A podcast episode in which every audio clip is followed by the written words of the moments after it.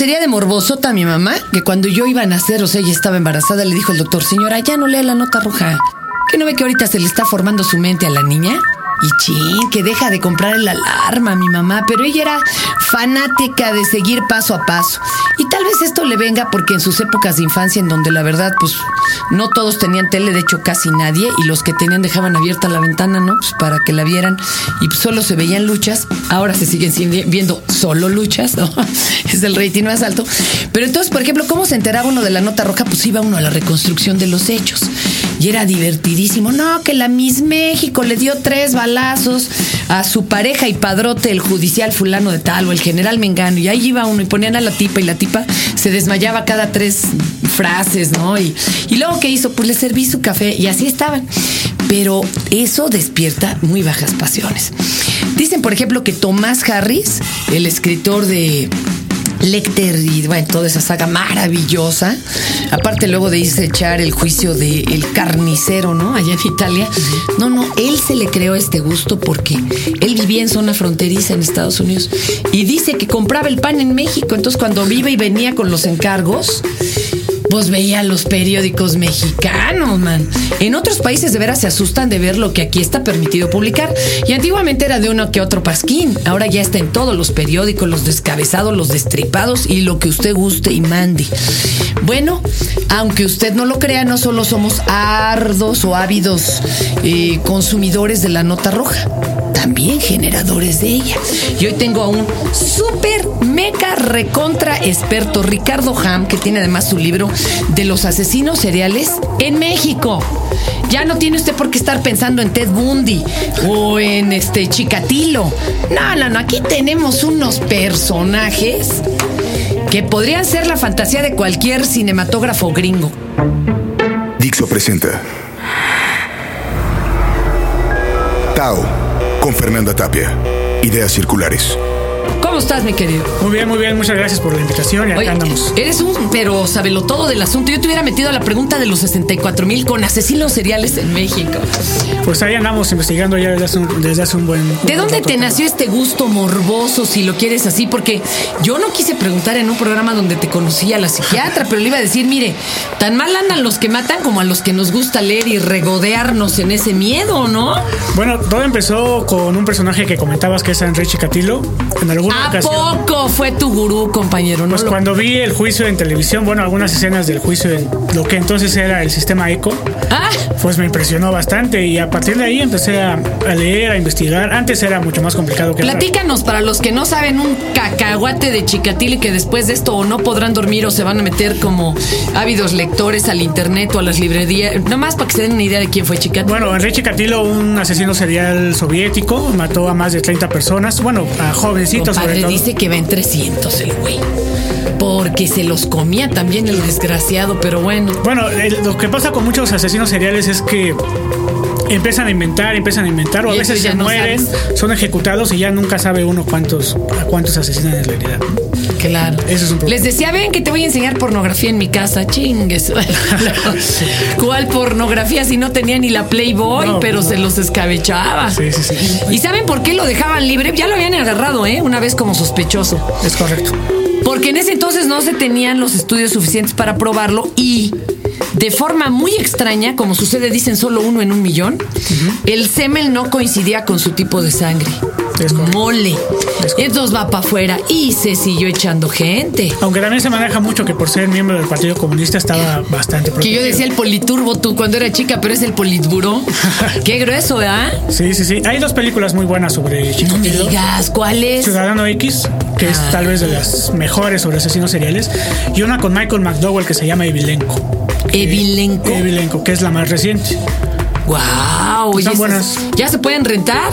No sé si Evilenco sí, pero Ciudadano X ya es vieja, sí debe estar. Sí, la podemos conseguir. Sí, sí, sí. O bajarla de internet o algo. Ah, Oye, pero en México no cantamos mal las rancheras. Tú me estabas contando, y de hecho en tu libro aparece, que cuando el, destripador, Jack, el destripador en Londres, este, causaba estragos así en las noticias. Digo, no, en ese entonces pues no había CNN, ¿verdad? Pero en lo que se comentaba y causaba terror, aquí nuestro destripador simultáneo, ¿eh? A nuestro degollador, a Francisco Guerrero el Chalequero, que en plena Ciudad de México empezó a, a asesinar prostitutas. Primero les decía que pues quería tener relaciones sexuales con ellas, quería ser su cliente pero de a gratis. Cuando ellas le decían que no, pues entonces somet- eh, procedía a someterlas, a violarlas y finalmente descabezarlas. Y ah, sobre esto hay muchos grabados muy muy interesantes de José Guadalupe Posada y algunos grabados incluso del juicio que le hacen a Sí lo a agarraron, no como a Jack el Destripador, este sí lo agarraron. Hasta lo agarraron dos veces porque Ah. ¿Por después el, el general Díaz le, le permuta la cadena perpetua o solo unos años, sale, vuelve a asesinar ahora a una anciana y ya finalmente lo... Ay, sí, esa ya no se la perdonaron las Sí, ya no. miles de prostitutas, sí, pero la ancianita no. Pues México tiene la mala experiencia de haber dejado libre a dos asesinos seriales, a Francisco Guerrero y a Goyo Cárdenas. A ver, cuéntanos, de Francisco Guerrero. El chalequero. El chalequero. Dejan- Pero ¿por qué le dio per- perdón Díaz, la neta? Pues es una buena pregunta, eso... Pero no mira. También, espérame, espérame, pero el, el otro, el, el, el más reciente eh, caníbal que tuvieron en Estados Unidos, el güerito este. Jeffrey que- Dahmer. Jeffrey Dahmer también lo soltaron, compadre. Y el día que fue a pasar una revisión mental y todo, porque estaba bajo revisión, ya llevaba un cuerpo en la cajuela. Ah, no, ese es Ed Kemper. ¿Es Ed Kemper? Ed Kemper va a pasar su última revisión psicológica y bueno, eh, manipula todos los test psicológicos porque ya llevaba una, una mujer No. muerta en la cajuela. Nomás imagínense. Sí, sí, sí. Y luego tú aquí crees que de por sí que andamos mal. Oye, y a Goyo lo dejaron suelto. A ver, cuéntanos cómo estuvo. Goyo Cárdenas, otro gran asesino serial en Sí, asesino de cuatro mujeres en 1942. Eh, es encarcelado, lo llevan primero a Lecumberri, después es trasladado a la Castañeda. Oye, en los barrios de Tacuba, el Mar del Norte. En, en la calle Mar del Norte y por ahí cerca también existió este eh, Chucho el Roto, ¿no? No es de esas de la zona. Sí, es de por allá. Es que toda esa zona era bien brava. No sé si también el Tigre, ¿no? El tigre, perdón, ¿qué, qué estoy diciendo? El tigre de Santa Julia era sí, de sí, esa sí. zona. A ver, pero bueno, de cuatro, lo meten al tambo, luego.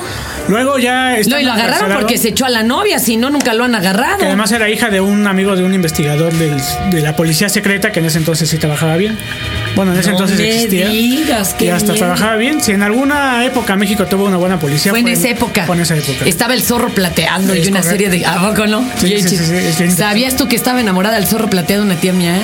No, no sabía. Hojas, Petra, pero bueno, esa es otra historia. Y luego. Ah, bueno, luego lo llevan a la Castañeda, se escapa de la Castañeda porque dice que ya se cansó y quiere tomarse unas vacaciones. Se va, lo agarran en Veracruz, lo regresan y ya lo meten hacia Lecumberri durante unos 30 años más o menos.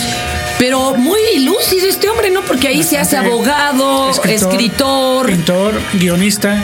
Es todo un personaje. De hecho, tal vez sea más interesante la historia después, Después. de ser aprendido que incluso la muerte de las cuatro de las cuatro mujeres, ¿no? Que hay algunas versiones que dicen que pudieron haber sido cinco y hay otras que no, que nada más pudieron haber sido tres. Pero toda la historia después de, de haber ingresado por primera vez a Lecumberri es mucho más interesante que, con todo respeto, que el hecho de las cuatro muertes. Oye, el sapo, ¿es cierto que fue asesino serial o no lo, no lo podemos considerar como tal? No, porque una de las condicionantes es que no haya una eh, ¿Guerra de por medio qué? Pues que no haya un, un beneficio de por medio. Y bueno, el sapo mataba por encargo. Esa es la- él es más bien un sicario. Es como los sicarios. Fíjese que sí, el sapo cuentan que echó una bomba, entonces echó un chingo en un bombazo ahí en la revolución. Pero bueno, no, no fue en la revolución, fue en la revolución, ¿no? Sí, todavía. Pero ya cuando entró a la prisión, no más querían que alguien desapareciera y ahí estaba el sapo, sapo. claro. Se echó un chorro, ¿verdad? Bueno, en Lecumberri cualquiera mataba por si le llegaban al precio. ¿no? Hay una. Es que Lecumberri era terrorífica. Hay ¿Te una- acuerdas de un documental de Luis Espota? No, de. Sí, fue Luis Espota de también. Ripstein. Sí, no, pero Luis Espota también hizo uno de sus programas de tele muy famosos. Ah, no lo conozco. Pero a ver, compadre, cuéntanos, ¿había una qué? De, hablando del sapo. Ah, una entrevista con Goyo Cárdenas que le hace Guillermo Pérez Verduzco, Ajá. en donde Goyo Cárdenas dice, eh, era un milagro, eh, había que agradecerle a Dios amanecer vivo en Lecumberri. Y todas las personas que querían vengarse de alguien que estuviera adentro, de que alguien que haya matado al hermano, a la prima, Claro. llegaba con cualquier interno, le ofrecía una cantidad y, Y horas. el interno lo hacía, pues no sé si con gusto, pero sí lo hacía ahí sin mayor problema. ¡Wow! ¡Qué fuerte! Lecumberri era, Era fuerte. espantoso, sí. Oye, tenemos unos casos recientes que pocos se han hablado de ellos. Uno que es como de qué Tabasco, Veracruz, otro de. Hay varios Quintana casos ver, recientes. Desde, bueno, Juana Barraza, que ya se ha hablado mucho de él. Bueno, De Calva Cepeda, que se ha hablado también bastante, bastante. El de él. caníbal de la Guerrero, hay que para los- El caníbal de la Guerrero. Entonces, bueno, hay muchísimos. Por ejemplo, está Mario Zulup Canche, que él mata a tres mujeres en, en Yucatán. Eh, las asesina por. Primero las viola y después las asfixia. Las víctimas entre 15 y 17 años. ¿Y él cuántos tendrá? Él. Mira, es curioso porque los asesinos seriales en México se están dando jóvenes, ¿eh? Más o menos 30 años. Tal vez Juana ¿Cómo Barraza sea de, los, de las más. Sí, la única más grande. De la más grande. Oye, pero ¿y este hombre, Zuluk Canché, es como maya, ¿no? El, el ascendente. ¿o Sí, qué? por el apellido Zulu. ¿Y él qué explicación dio? ¿Por qué se las Ninguna, escabechó? todavía, todavía está vivo. Eh, de hecho, en la red hay algunos videos de, de una reconstrucción de los hechos de Zulu, de cómo las Así golpeaba. entramos, Mario Zuluk. ¿Qué? Sí, ¿Cómo las problema. cortaba? No, cómo las golpeaba. Ay, bueno, qué bárbaro tú. Bueno, también está Alfredo Aguilar Can, él es un asesino de homosexuales. Hay varios casos de asesinos de homosexuales. Hijo, es que lo- la homofobia es el odio De hecho, hace que serán unos 10 días, se captura en el Estado de México a César Gutiérrez que mata a siete homosexuales también. No me digas. Y, y si contamos también al sádico, a Raúl Ociel Marroquín, que también dijo haber asesinado a varios homosexuales, últimamente se está dando bastante el caso. Bueno, Chiapas ni te cuento, ahí tenían un problemón, ¿no? En Tuxtla Gutiérrez. Pues incluso cuando el libro de Ronquillo de ¿Cómo La no? muerte se viste de rosa. claro, claro. Sí, sí, sí, complicado. complicado. Oye, había otro, ¿no? También como Yucateco me decías, o de Veracruz, ¿de dónde era el otro este que...? Bueno, está también eh, Román Gómez, que él es un asesino de indigentes, al igual que eh, Osvaldo Ramírez fue un asesino de indigentes, pero en Guadalajara. Todo Eh, esto es eh, contemporáneo nuestro. Pues es que todo es de los noventas para acá. ¡Wow! La de qué bárbaro. 1888, que fue Francisco Guerrero, de ahí nos tenemos que brincar hasta el 42, que es Goyo Cárdenas. ¿Por qué? Pues no hay ningún otro caso documentado. Ah, documentado, ¿no? Documentado no. En los noventas, quizá por ahí eh, Jorge Ríos, que asesinó 12 prostitutas, y que hay un documental muy bueno que se llama Intimidades de Shakespeare y Víctor Hugo sobre, sobre el caso. Eh, pero después, ya después, eh, en la década, bueno, en la presente década, ha habido bastantes casos y más violentos que los casos de, de entonces. Nunca se había visto un caso de canibalismo como el de, en dado caso de que haya sido verdad, como el de Calva Cepeda. Está el caso tal vez de, de Gumaro de Dios, pero no es A tanto ver, de Gumaro de Dios. Gumaro de Dios, un hombre en, en Campeche que eh, ya había asesinado antes a una, a una persona, pero que ya en una crisis de pues de activo, de que se estaba metiendo drogas, decide matar a su pareja, que también era hombre, lo abre en canal, lo cuelga, pues, Para desangrarse. para desangrarlo y pues como ya tenía bastante hambre, pues decide comérselo. ¿no? Se busca ahí unas hierbas en el monte, lo empieza a cocinar, le come todo lo que es la parte de- del pecho, algunas cosas de- de- del hígado, el corazón. Eh, y lo descubren y lo, y lo encierran finalmente. Este sí es una- un caso de canibalismo bien, bien importante, como no ha habido ningún otro. Porque a pesar de que estaba en una crisis de, de drogas, estaba consciente de lo que estaba haciendo y después recuerda lo que estaba haciendo. A pesar de que ha habido otro caso en Michoacán, este sí estamos hablando de una persona eh, pues esquizofrénica completamente. Y Gumaro de Dios no lo era tanto. O no lo es, no sé si, si todavía vive. Estaba enfermo de SIDA y no sé si, si todavía vive. Pero sí es un caso digno de, de investigar. Hay un libro de Alejandro Almazán que se llama Número de Dios el Caníbal y una entrevista que le hacen en Canal 22 hace algunos años en donde él dice paso por paso lo que hizo e incluso dice que sabemos a borrego. Sabemos aburrido. Pues es lo que dice. Chifle. No, pues ya ni le digo. Bueno, sí somos medio borregos, sobre todo cuando acarrean a marchas. Pues sí. ¿Verdad? Oye, Pero hay casos de caníbales eh, alemanes que dicen que no, que sabemos hacerlo. O bueno, los alemanes saben, saben hacerlo. de hecho, bueno, se dio. de- no en balde de Lecter, ¿no? Se remonta mucho en- en toda esta zona siberiana, este, se toma mucho esto. Hay una película que nunca salió a la luz como comercial, creo que es Hotel, ¿no? Que en Venecia hay un grupo de caníbales y este y bueno, viven ahí incluso en la plaza, atienden en el hotel y todo, ¿no? Eh, pero vamos, ¿por qué el canibalismo nos causa tal pavor cuando sí fue una práctica cotidiana muy de la antigua historia de la humanidad. Pues yo creo que porque lo vemos como tabú, ¿no? todos estos casos de nota roja, nota, en la nota roja mexicana encuentras lo que quieras. Es verdaderamente muy amplia. Eh, el problema es que cuando uno se empieza a interesar en, en la cuestión de la nota roja, todo el mundo lo tacha de morboso y no de investigador, como debería de ser. ¿no? Pero bueno. Sí te han dicho, no seas morboso, Sí, Ricardo. yo tengo que decir que no, que soy investigador, pero bueno. Entonces, No te han mandado al psicólogo, compadre neto, neto. No, no, pues sí, hasta doy clases de literatura policíaca No manches, ¿dónde, compañero? en Inacipe, en la PGR. Ah, pues sí, ven, saben que sí sirve aprender de estos casos. Sí. Mi madre, por ejemplo, ha dicho en momentos muy lúcidos que porque se sabe, te juro la vida y ahora del que tú le cites, este, se, se sabe uno cuidar más y seguro estos que van a investigar van a entender más el modus operandi y, la, y la, el pensamiento. ¿Tú nunca te han pedido que ayudes a resolver algún caso o algo? No, desafortunadamente no, pero ¿No? está bien. ¿Te da miedo? No, ¿O te atreverías a entrar? Pues es que sería todo un reto. Pues, eh, obviamente sí me atrevería a entrar porque pues se tiene el conocimiento, ¿no? Y ya nada más falta demostrarlo y aplicarlo sobre todo. Ahora, en México es muy poco, muy poco común que la policía acuda a los, a los investigadores, ¿no? porque piensan que ellos la pueden, las pueden solas. Por eso Juana Barraza cuánto tardaron. en- Compadre, pues que dicen yo con mis informantes van, se suenan a tres, ¿no? Claro, claro, claro. Y a Juana la agarraron de pura, de puro churro, ¿eh? La mera, ¿verdad? Sí, pues es que piensan que esto, que esto no es como muy científico, ¿no? Como que no es como muy académico. Lo siguen viendo como algo cinematográfico o algo mediático, pero en la praxis está que sí funciona. Nada más hay que, hay que aplicarlo. En México hace falta un centro de documentación, una buena academia de, investigación. Estamos en pañales en esto. ¿no? ¿Por qué sigue, por ejemplo, la práctica de las goteras? Cuando, oye, ¿desde cuándo agarran mujeres que las meten a la cárcel por esta práctica y no lo han podido frenar? Y luego otra cosa, ¿viste los retratos hablados de las disque goteras que agarraron? Güey, o sea, no se parecen en nada y no porque las señoras se cortaron el pelo. Sí. O sea, no, no, no.